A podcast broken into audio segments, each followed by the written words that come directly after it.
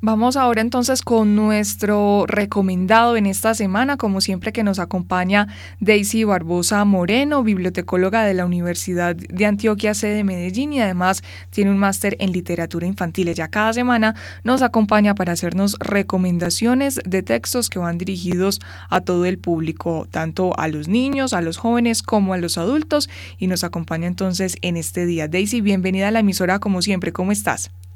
Muy bien, muchas gracias. Daisy, cuéntenos entonces para esta semana qué nos trae recomendación.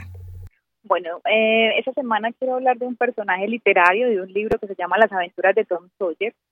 Y lo voy a hacer un poco para aprovecharme de que ese es el personaje central de la fiesta del libro, que viene entonces a Medellín o que se va a dar ahorita en Medellín eh, a partir del 8 de septiembre.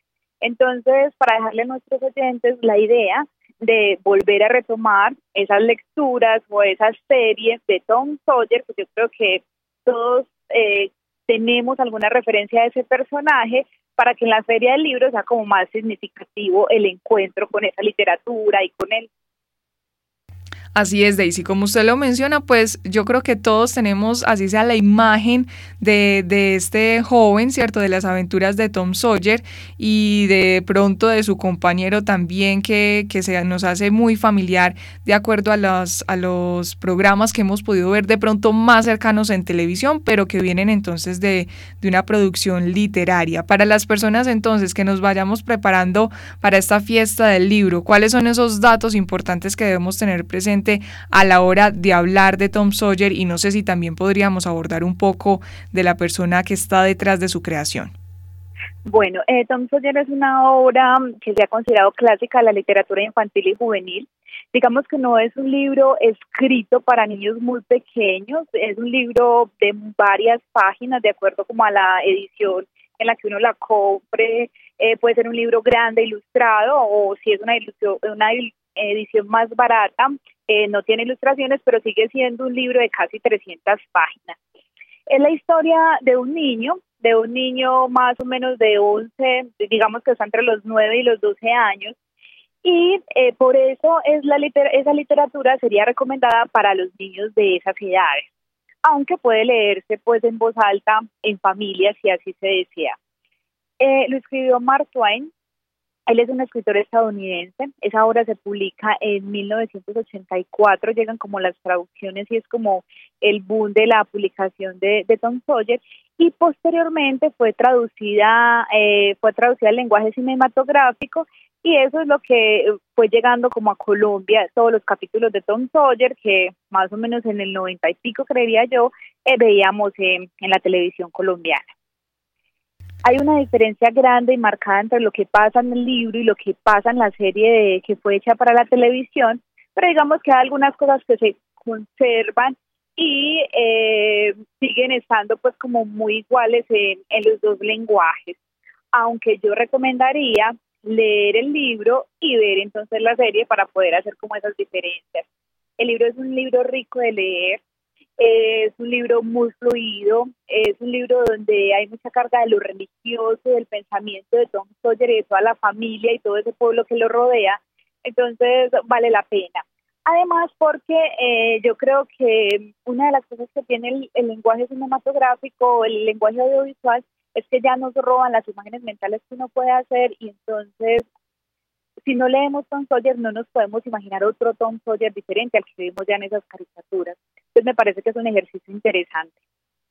Ahí está entonces la tarea para disfrutar un poco más esta fiesta del libro que se nos viene, la traducción, el pasar de esos, de esas palabras y esos y ese texto y ese mensaje que se quiso dar eh, del Tom Sawyer en ese lenguaje de, del inglés, en el idioma eh, inglés, pasarlo ya al texto español, cambia mucho, varía el mensaje o qué tanto se habla de esa traducción Daisy que se ha hecho de este texto.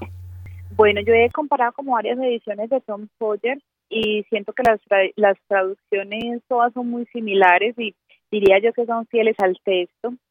Eh, no creo que haya sido una obra difícil de traducir, lo que sí ha pasado es que hay muchos resúmenes de la obra, entonces hay que tener más cuidado con eso, con esos resúmenes que han hecho como mucho, eh, han hecho mucho recorte de muchas cosas circunstanciales que le pueden pasar al personaje por ser una lectura de un solo tirón y solamente por diversión.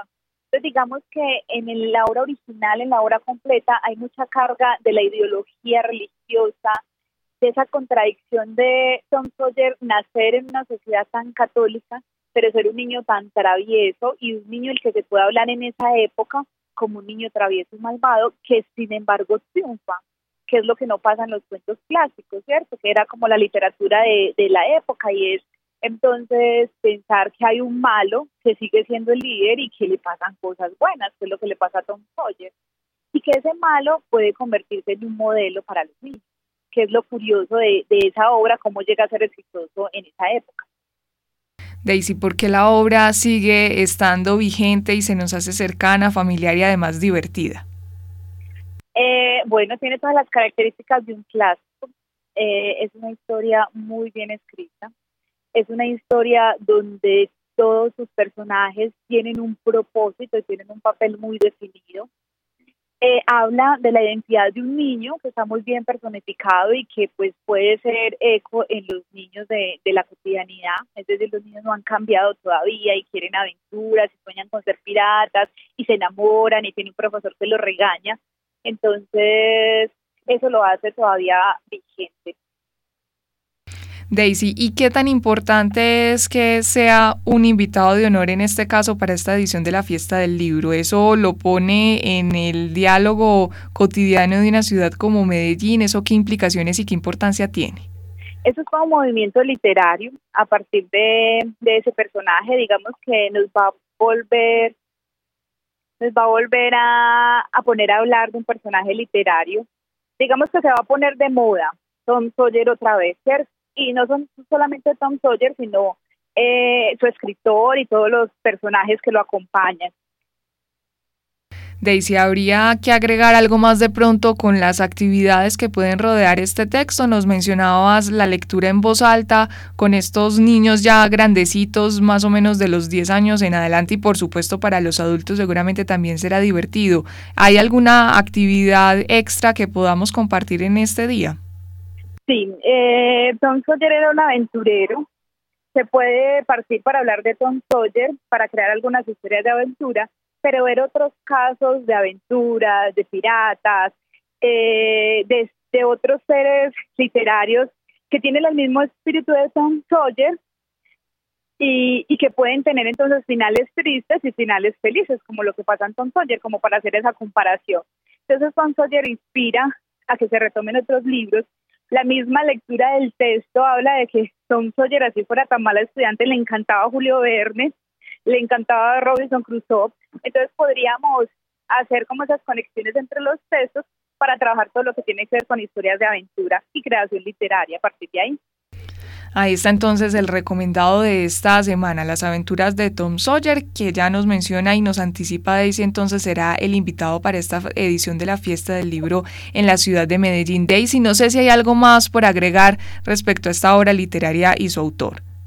Si lo van a leer con, con niños, eh, digamos que todavía no tengan mucha autonomía en la lectura, eh, les recomiendo leer por capítulos, máximo dos capítulos, si quieren combinarlo con la parte del audiovisual, leer un capítulo y cuando lleguen después de leerlo el, texto escrito, ver entonces el capítulo en, YouTube. Se consigue muy fácil, serie original, son y ahí aparecen todos los capítulos y están en buena calidad.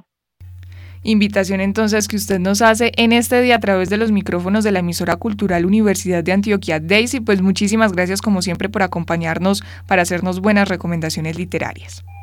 con mucho gusto. Chao.